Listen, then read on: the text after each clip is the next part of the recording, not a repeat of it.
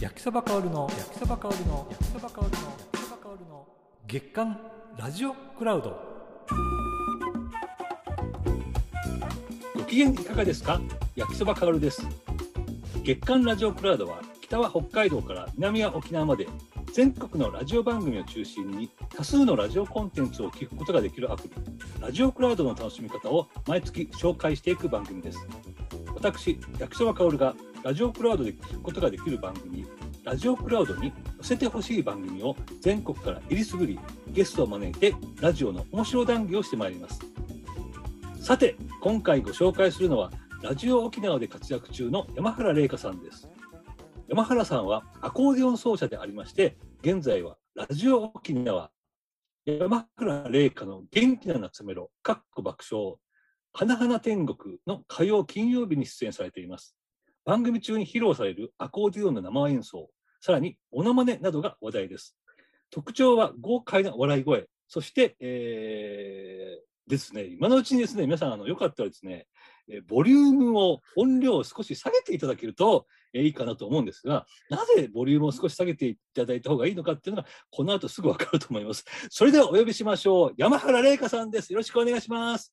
はいさーい、こんにちは。よろしくお願いします。アコーディオン奏者でラジオパーソナリティの山原玲香です。よろしくお願いします。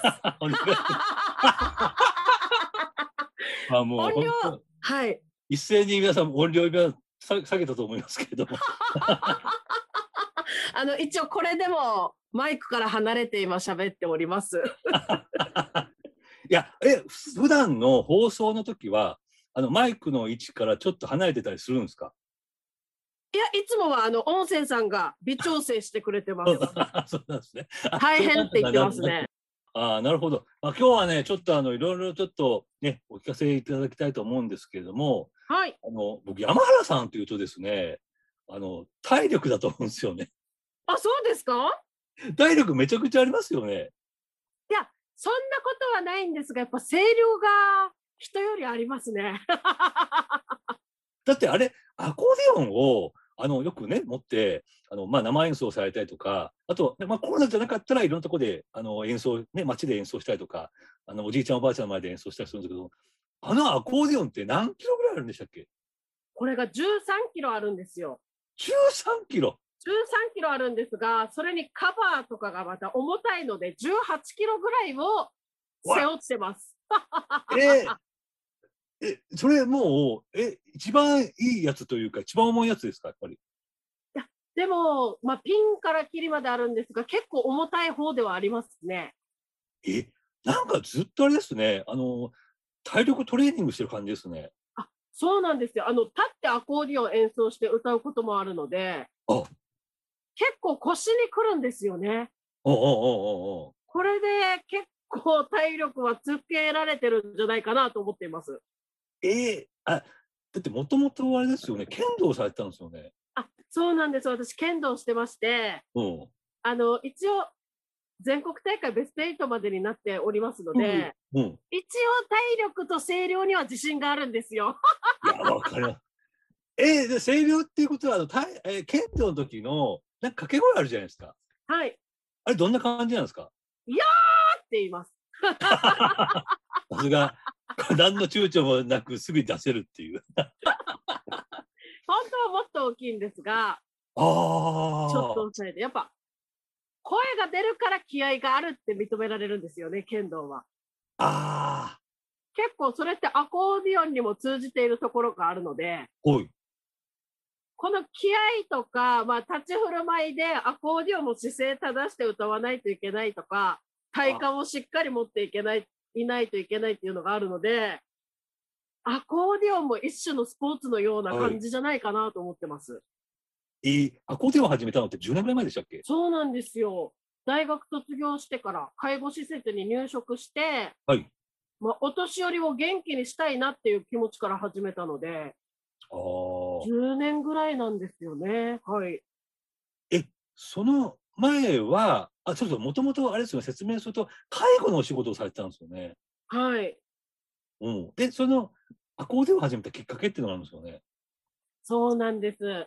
あのーまあ、最初、大学卒業して介護施設に入職したんですが、はいそこで、まあ、東北大震災で、まあ、3.11の時に家を失った方が、私が当時勤めていた施設に、まあ、緊急で入所されて、で、そこで、まあ、沖縄のご高齢の方って皆さん方言使いますので、あやっぱり通じないんですよね。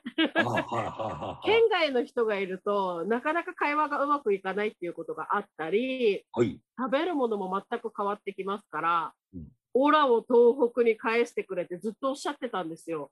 あいやーもうこれはもうどうにかしないといけないなと思った時に、まあもともとうち父親がアコーディオンを弾いていたので、趣味程度だったんですが、家に帰って、いやーこのおばあさん元気にしたいんだよねって、まあもちろんこのおばあさんにどうし、何か好きなものありますかって聞いたら、歌が好きですっておっしゃってたので、ああ、これはもう昭和歌謡やるしかないと思って。それからまあ、父親から、えーアコーディオンを借りて練習するようになりました。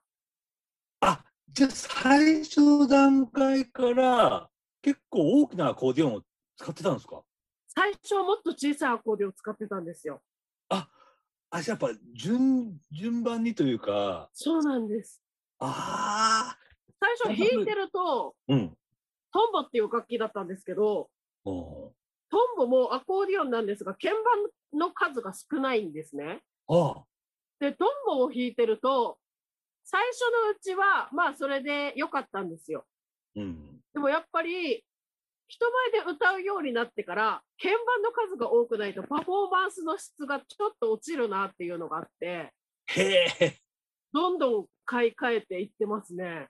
あじゃあ、ミニピアノからでっかいグランドピアノに移ってる感じですね。そうです、そうです、はい。うわすごい。でもここ10年ぐらいなんですもんね、それが。そうなんです。まあでも最初そのご高齢の方の前で弾いて、すごい喜んでくださった、うんあの笑顔がもう忘れられなくて、あどっぷりハマっております。あ。いや、それはアコーディオンやってたの、や始めたのは本当に良かったですね。よかったですね。なかなか周りでアコーディオン弾く方がいないので、ああ。昭和歌謡を聴いて涙する方っていうのは本当に多いですね。だって三振も弾けるんですよね。はい、三振も弾けます。三振は一応、そうですね、父親もやっているので、父親から教わって。いいじゃん。え、なんかもう無敵ですね、それ。それがですね、おう。皆さん、何すか、何すか？もっと、あの、今回コロナ禍の中で、はい。何かを極めたいっていう自分の目標ができまして、うん。楽器はできる、歌は歌う、けど何かもう一つ欲しいと思った時に、はい。モノマネだったんですあ、よ。出た これ、振ろうかどうか迷ったんですけど、いありがとうございます。や、これ、モノマネの話は、これはどうしよう、振ろうかどうか迷ってたんですけれども、はい小原さん、あの、えっ、と、お得意なモノマネを お願いできますでしょうか？はい、私今ですね、山原玲香の元気な夏メロかっこ爆笑の中で、はい。赤柳徹子さんっていうのを、そういうキャラクターをやってるんですよ。ちょっとじゃあ行きます。あら、皆さん、こんばんは。赤柳徹子よ。今夜は、昭和歌謡をお送りしながら、皆さんに楽しいをお届けしたいと思ってるわ。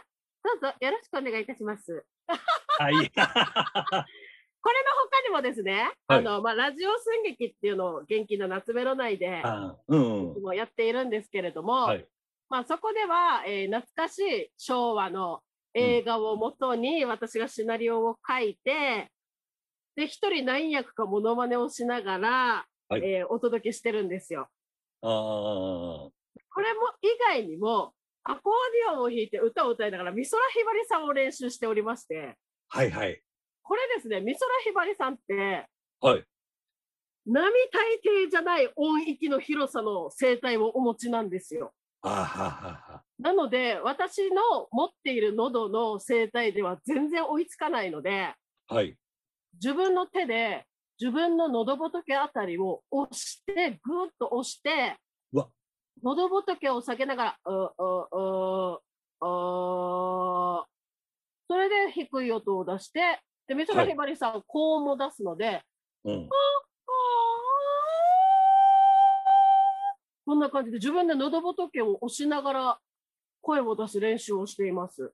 えー、すごい。これね、あの、山原さん、もし何かの機会で、はい。あのななんか映像を調べてほしいんですけども、美空ひばりさんの笑い方ってあるんですよ。あ、そうなんですか？あのね、えっ、とね、美空ひばりさんってあんまりバラエティーで出ないイメージがあるんですけども、はい。昔のモノマネ紅白歌、あ、モノマネ王座決定戦あ番組あったんですけど、フジテレビで。はいはい。えーで、それの審査員で、えー出たことがあって、その時に、あの、美空さん、美空さんもともとバラエティ大好きなんで、美空ひばりさんのモノマネをしてる方を見てゲラゲラ笑ってる映像があるんですね。そうなんですか。これね、ぜひしあの探してみてください。こ、ここまでいけると、あの、すごいものになると思います。頑張ります。これね、あの、声質がちょっともしかしたら違うかもしれないですけど、でも、これはね、挑戦する価値あるんじゃないかなと思って。頑張ります。これ結構今、頑張ってて、あと、笠木静子さんもやってます。おお、すごい。ああ、もうなんか歌謡ショーできますね。あ、いや、やりたいんですよ。全国回ろうと思っていて、はいはいはい。やっぱり今、いろんなことで、心をちょっとまあ、悲しんでる方って多くいらっしゃると思うんですよ。うんうんうん。コロナ禍が明けたらすぐにでも全国回りたいなと思って、ああ、すごい本。当にアコーディオン一つ持って、もう介護施設回ったりして、もううん。ここで歌わせてくださいっていうのをやって、やっぱ音楽とかラジオとか話って絶は対人の力になると思うんですよ。いや、本当思います。うん。これをちょっとですね、今回コロナ禍の中でやっていきたいなって自分の中の目標にしております。いやー、あのね、だから、俺、山原さんはね、あ、今日、レイカさんって呼んでいいですか？ああ、どうぞどうぞ。僕いつ、いつ、いつのタイミングでレイカさんって呼ぼうかというか迷迷いながら、あの、何年か経ってしまったんで、ありがとうございます。ありがとうございます。さん、あの、えっと、なんかね、気持ち作りと言いましょうか、はいあの、前は、えー週に2回、まあ3回放送があった時もありましたけれども、あの、夏メロのね、元気な夏メロ各爆笑。今って、えーっと、花々天国と、あの、元気な夏メロで週に3回出演されてますよね。あはい、そうです。で、僕思うんですけど、時々、やっぱ気持ちが、あのーちょっと沈んでる時あるじゃないですか。山原さんが。あ りますね。情緒不安定パーソナリティなので。いや、まあでもね、その逆で、あの、ツイッターとインスタグラム見てると、めちゃめちゃ自由にファッション楽しんでたりとかですね、あの、動画を楽しんでアップされてるじゃないですか。ありがとうございます。あの、あの、両、両、両方の面を見てて、ああ、山原さんのなんかね、あの、まあ、ラジオもそうですし、えーその、ツイッターの写真もそうですし、インスタグラムの動画もそうなんですけど、なんかね、レイカさんのね、ドキュメンタリー見てる感じなんですよね。ええ本当本当に本当に。あ、嬉しいです。もう、で、ラジオだと喜怒哀楽が激しいじゃないですか。はい、そうですね。あのー それこそこの間の放送で、前に収録した音、えーインタビューで、はい。あのーなんだっけ、白旗を上げている、白旗の少女のお話ですね。ありましたよね。あれ、めちゃくちゃ貴重なインタビューになったじゃないですか。あ、ありがとうございます。そうなんですよ。なんか、ああいう、あれは、うん。だったりとか、あといろんなその沖縄のね、あの高齢者の方の話を聞いていくと、なんかその、背負っちゃう部分もああるのかなっていう気がしてて。その辺の気持ちをね、作っていかないといけないのかなと思って。そうなんですよ。そう、だって、じはいうん、時間が来たらマイクの前に座らないといけないですもんね。そうなんですよ。あの、えっとですね、今回ちょっとすごく本音を話しますね。どうぞどうぞはい。えーラジオで喋るようになってから、はい。2年が経ったんですよ。うん。で、一番最初は、もともと私はラジオ好きなリスナーだったので、はい。ラジオで喋ることができるってなんて楽しいんだろうと思っていたんです。はい。で、一番最初ディレクターについてくださった当時の局長、今ラジオ沖縄の社長なんですが、うんその方が、レイカは笑って泣いて笑って笑って笑ってるからそのまんまの感情を思いっきり出せって言われたんですよ。あいやーこれはありがたいお言葉だなと思ってラジオの前ではもう嘘偽りない自分で話すことができたんですね。あ、はい。ところが2年経ってその間にまあコロナ禍もありましたのでうん。やっぱり皆さんからいただくもうコロナが辛いですとかはい。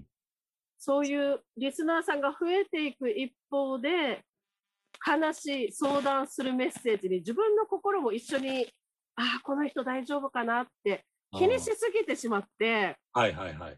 思い詰めるあまり自分がだんだん落ち込むっていうことも経験してきたんですよ。あでもその時に今すごく思っているのが自分の中で落ち込んだり笑ったりするけどこの気持ちの切り替え方をどうしたらいいんだろうってもう本当にいっぱい悩んだんですけどこの時期にまあ「花々天国も」えー去年の10月に始まったばかりの番組ですから今私がマイクの前に座ることができるこの機会が増えたってことは、はい。コロナ禍の中で多くの人に元気を届けなさいっていう使命を与えられてるんじゃないかなって自分なりに解釈したんですよ。あだからどんな時でも元気で笑っていようって思いながらやるようになりました。今までは自分が楽しいだけだったんですけど、ここからはみんなを楽しませたい。自分も楽しむけど、あ。何よりも一人でも多くの人を元気にしたいっていう気持ちがすごく強くなりました。これでどうにか切り替えて持ってるっていう感じですね。なんかその極端な話すると例えばメールだったりファックスだったり、まあ、電話だったり一人一人に人生があるじゃないですか。はい。でその何かあるから送るっていうかケースが多いと思うんですよね。あの麗華さんに話を聞いてほしいとか。うーんここれでもあれですよね。だからある意味一体何百なのか何千なのか何万なのかわかんないですけどこれはでもなかなかあれですね。これでもややらないとわかんないですね。これパーソナリティを。そうなんです。今回、本当に感じましたね。いやーでも、あの、やっぱり思うことが、はい。麗華さんの声を聞いて元気になったって方が本当にたくさうんんいらっしゃるんですよ。はい。で、これもありがたいなと思いながら、でも私もやっぱ人間だからたまに落ち込んだりとかして、うん。ああ、どうしようかなって、やっぱ、外に出る機会が多い分、ご高齢の方々も会う頻度が高いので、はい。やっぱりちょっとコロナ禍の中できついよとかっていうお話を聞くと、うん。ああ、沖縄の人は地上戦を唯一経験して、あで、こうやって最後、誰にも会えずにコロナにかかって亡くなるっていうのは、ちょっとどうなんだろう、こんな酷な話はあるのかなって考えて結構落ち込んでたんですよ、ここ最ー近。はい。でもなんかやっぱり自分が楽しいを表現できないと、人を楽しませることできないなって思った時に、自分が楽しいって思うことをいっぱいしようって思ったんですよ。はいはいはい。だから SNS でもなんか落ち込んでても、いや、でも明るい服着て笑おうぜって自分の中で切り替えるようになったら、はい。案外なんか簡単に切り替えられるようになってきました、最近は。ああ、すごい。強くなりましたね。いや、強くなりました、本当に。強くさせていただきました、リスナーの皆さんに。そうか、こういう話って、なかなか、まあ、ラジオだと、ね、できなかったりとかするんですよね。そうですね。うんこれあの、今日お聞きの皆さんで、今日もしかしたら麗華さんのことを初めて知ったっていう方もいらっしゃるかもしれないんですけども、あの、一回あの、麗華さんが2時間の放送で何回大爆笑するかっていうのを数えたんですよ。お実は103回だったんですよね。これなかなかね、数える人もなかなかいないですよね。ありがとうございます。小の字が足らなかったですもん。何個小の字書けばいいんだと思って。でもね、その中で、えー実はあのラジオ沖縄ではですね、あの麗華さんが出演されている「花々天国の」はい月曜日と水曜日と木曜日を担当されている竹中智香さんと、えー H2O 花々という、まあ、コンビといいましょうか、ユニットを組みまして、実は CD デビューを果たしたんですよね。はい、そうなんですよ。今回、これ衝撃的でしたね、ちょっと。あ、そうですか？うん。でもこ、あの、はいなんか、結ばれるべき赤い糸みたいなのを感じたんじゃないですか？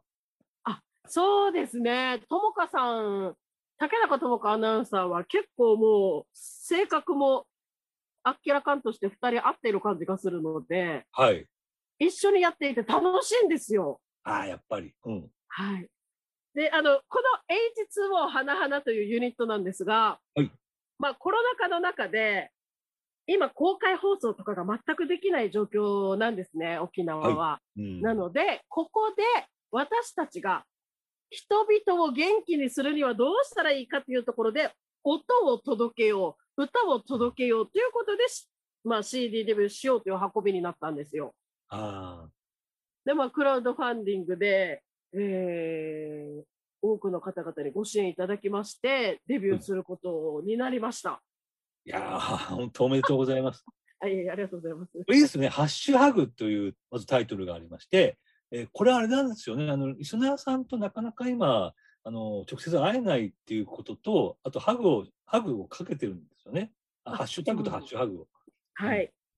歌であなたを包み込むよっていう気持ちも多分あると思います。竹中智香アナウンサーがハッシュハグは、えー作詞をしております。わあ。で、もう一曲が赤い山脈ですよね。はい。これでもね、麗華さんというと、もう、まず青い山脈なんですよね。あ、そうですね。アコーディオンでいつも青い山脈弾かせていただいてます。これなんで青い山脈なんでしたっけ？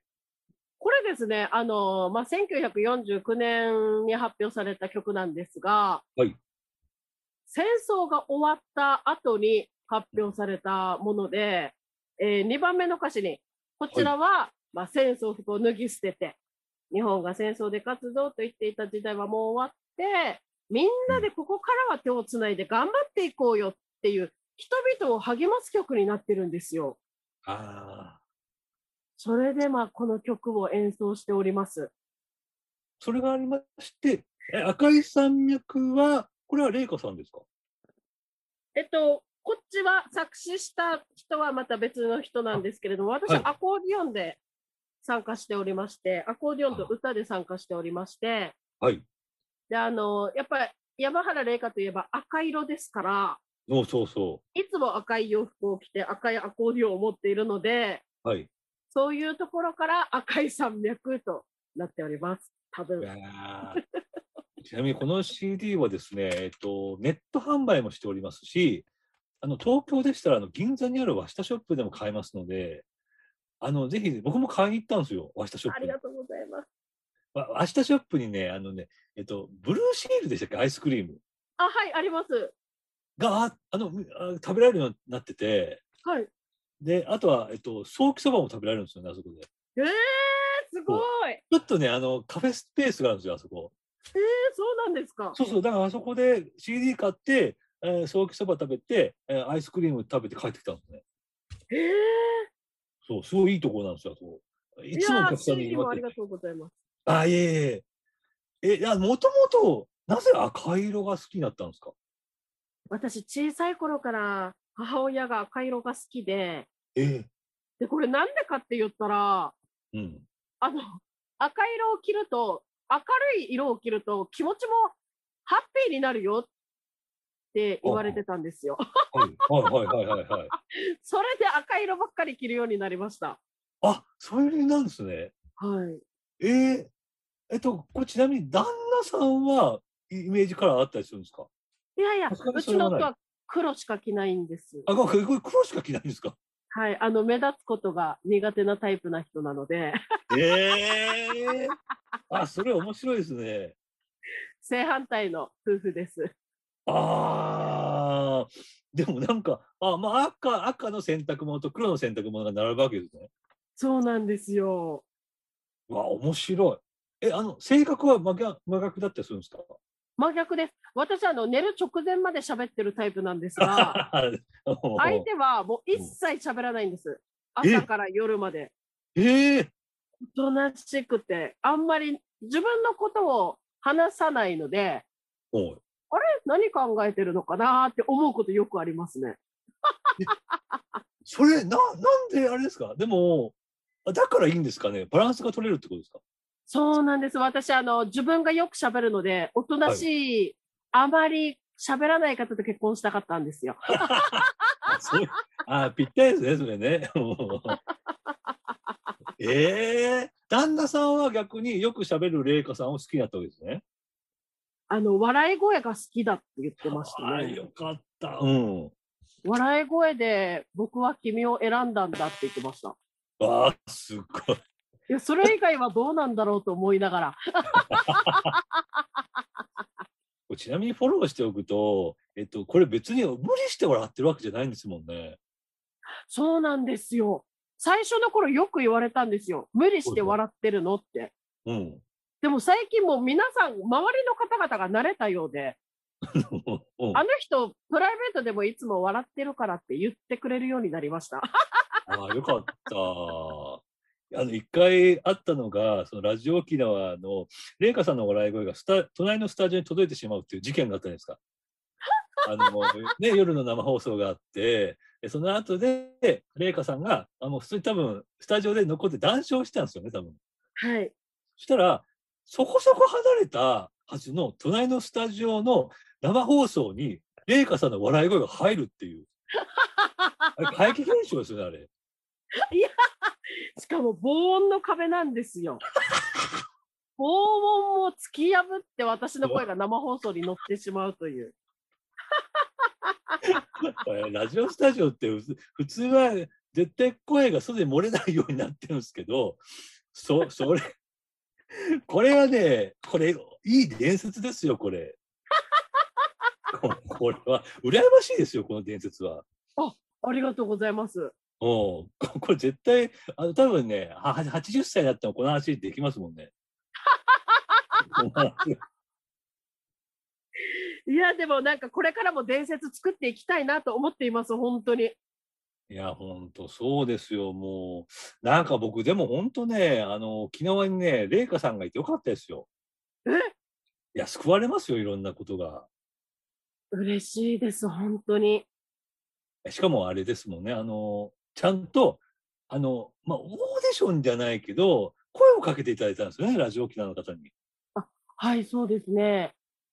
あの、最初はですね、ラジオカーリポーターで、私が当時勤めていた施設に、はい。ラジオカーリポーターが来てたんですよ。あ、あ、あ、で、その時に私がリポートを受けて、あ、はい。あまりにも笑うあいつは何だっていう話になったんです。で、うんその他にも、まあ私、県内各地アコーディオンで、えーまあボランティアライブみたいなことをしていましたので、はい。そこで、まあ、ちょっとなんか面白い子がいるよっていう風になって、テレビで特集していただいて、あちょうど同時期ぐらいにお声をかけていただきました。あ、よかった。でも、このコロナがもうちょっと落ち着いたら、これは次の、麗華さんの次のステージに移る気がしますね。あありがとうございます。本当にそれを目標にして今頑張っております。うわ、すごいよかった。これもう赤い衣装何着あっても足りないですよ、今度は。いや、あの、本当にあの、多くの人に歌を届けたい。何よりですね、ラジオを通して、うん。今までは沖縄を元気にしたいって思ってたんですが、はい全国、日本中を元気にしたいって思ってるんですよ、今。ああ、すごい。うん。こうやってきっと目標を持っていれば、きっと届くはずさーって、なんか、なんくるないさーみたいな気持ちで頑張ってます。ああ、すごい、もう。いや、なんかね、その、まあ花々天国はお昼の番組で、はいえー元気の集める各爆笑は夜の8時から10時の番組なんですけど、僕特にね、な元気の集めろって、あの、あの夜の時間帯の沖縄の方々の暮らしが見えてくるから好きなんですよね。嬉しいです。ご高齢の方々のインタビューなども行っておりますので、はい。そういうところから結構あの沖縄を身近に感じることができて嬉しいというお声はたくさんいただきますね。ああ、やっぱり、ちなみに、花々天国の、まあ、昼のワイド番組と、えー、元気な詰めので、意識的に変えてる部分ってあるんですか？喋り方とか。あります。あの昼間はやっぱり皆さん生活している時間帯に沖縄ラジオをはい。仕事中とかにラジオをかけてるところがすごく多いんですよ。ああ、なので、なるべく仕事しながらスピード的にうまくいくように、うん。うん、テンポよく喋ることを心がけていて、はい。でも夜のあの時間帯、私、アコーディオン弾きながら昭和歌謡を歌いますので、はい。施設や病院で聞かれることがとっても多いんですよ。あなので、爆笑はするけど、ゆっくり喋るっていうことを意識してます、一応。なるほど。あ、確かにそれはありますね。はい。ああそこはもう2時間ずっと、えー皆さんのメッセージやリクエストにお答えしながらなんですが、ーうん。ちょっと元気な夏メロ、新しい取り組みを始めたんですよ。ほいほいほい。さっきもお話ししたんですけど、このラジオ寸劇、はいはいはいはい。夜9時すぐになってラジオ寸劇を行ってるんですけれども、うん。これもですね、この時期に、まあなんか、みんなが一人一人家にいても、ラジオを聞いて想像する、想像しながらなんか笑っちゃうようなものって何があるかなって考えた時に、あ、ラジオ寸劇しようだったんですよ。はい。だからなんかそういうところで、まあ昭和の映画をモチーフにして原稿を書いて、昭和の映画を見ているような音声をお届けするっていうのでモノマネしてるんですけれども、もなんかそれを皆さんがお家で聞きながら想像してワクワクワクワクしたり笑ってくれたらいいなーって思いながら始めました。う、ああ、すごい。もう、もうあれですね。安泰ですね、それは。もう、もうあれですね。ベテランパーソナリティの域ですよ、それ。もういやいやいや、あの、焼きそばさん、先日ですね、はい。私、半年前ぐらいに、笑福亭鶴瓶さんに会ったんですよ。はいはいはい。で、ちょっとこういう関係というか、まあ、親しくさせていただいていて、はい。で、その中で鶴瓶さんに、昼のワイド番組が決まったんですって話をしましたら、ほうほ昼のワイド番組ってすごいことだけど、う。もう。どんなに番組が増えても、はい減っても、自分はまだまだだって思い続けてやりなさいって言われたんですよ。おお。鶴瓶さんは、僕は今でも何十本何百本ってステージに立ってきたけど、はい。僕はまだまだだって思い続けながらやってる。ああ。今でも毎日思ってるから、あなたもまだまだだって思い続ければきっと見える世界もどんどん輝いてくるから、あなたの笑いは絶対世界中救うからって言ってくださって、うおすごい。あ、これ言われた時にも本当に嬉しくて、はい。今より、まあ今週より来週、はい。いい放送ができるように、常になんか試行錯誤して頑張ろうって思うようになって、はい。結構周りの人たちに、まあディレクターさんだったり、音声さんだったり、聞いてくださる人だったりに、一緒に協力して番組を作るっていう風に、はあなんかそういう絆が強くなった気がします。うわー、すごいですね。本当ありがたいです。はい。いやー、これはすごい。いやいや、すごい。なんか、分厚いですね。いや、分厚い、分厚い。分厚いですか？まあでうも、んありがたいお言葉でした、本当にさ。っき、さっきちょっと言いましたけど、次のステージは分厚いですよ、麗華さん。今でも分厚いですけど。いや、頑張ります。いや、ちょちょっと今のうちにもう、もうちょっと仲良くさせてください。いや、私の方が仲良くさせてくださいですよ。じゃあ、あの最後にですね、はいまあ、今後ね、まあ、いつになったらちょっと、もうちょっとね、沖縄に遊び、皆さんが沖縄に遊びに行けるかどうかっていうのはわからないですけれども、あの沖縄のいいところをちょっと一つアピールしていただけたらと思ってるんですが、はい、沖縄のいいところはですね、やっぱりなんといっても人が優しくて、のんびりしているところです。わかります。あの、本当にのんびりってどの程度ののんびりなのって皆さん思ってるかもしれないんですが、はいあったかいんですよ。島に行くと、90歳、100歳のおばあさんが一人で商店とかをやっていて、ああんた今日も来たの？誰ね？あ、もう今日から友達になろうね。はい、またおいでよ。バイバイって、親戚のおばさまのように言ってくださるんですよ。やっぱりこうコロナ禍が明けて沖縄に来た際は、そういう人との会話だったり、はい会話ができる世の中になっていてほしいし、やっぱりもうみんなでこれからは楽しい世の中にしていこうぜって発信していきたいなと思います。うわー力強い。頑張ります。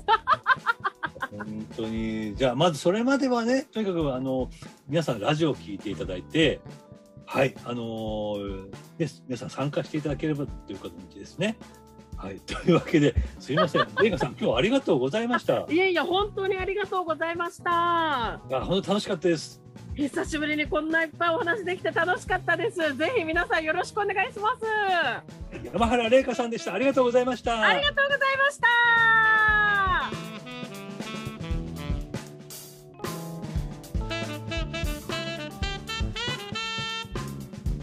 えーいかがでしたでしょうか？いつもねパワフルな麗華さんの魅力が伝わったんじゃないかと思います。今後ますますのご活躍をお祈りしております、えなおですね今回回線状況の関係でちょっとノイズが乗ってしまったところがありまして大変失礼いたしました。それでは最後にイベント開催のお知らせです。本日のゲスト山原麗華さんも出演するイベントを9月24日に開催します。今年の3月に開催した月刊ラジオクラウドの豪華拡大版イベントで各種の注目のラジオ番組パーソナリティ4人を招いて普段は聞きたくても聞けない質問をぶつけ合う Zoom によるオンラインクロストークイベントです。題して月刊ラジオクラウドデラックスクロストークライブボリューム2出演は南日本放送から野口拓夫さん。新潟放送から近藤武康アナウンサー。北海道放送から山根あゆみさん。そしてラジオ沖縄から山原玲香さんです。モデレーターを私焼きそば薫が務め絶対にここでしか聞けないレアなクロストークを繰り広げます。参加費は2200円これは税込みです。詳しくはラジオクラウドに掲載されているバナーからアクセスしてください。ご参加お待ちしております。以上お相手は焼きそばかおるでした。それではまた。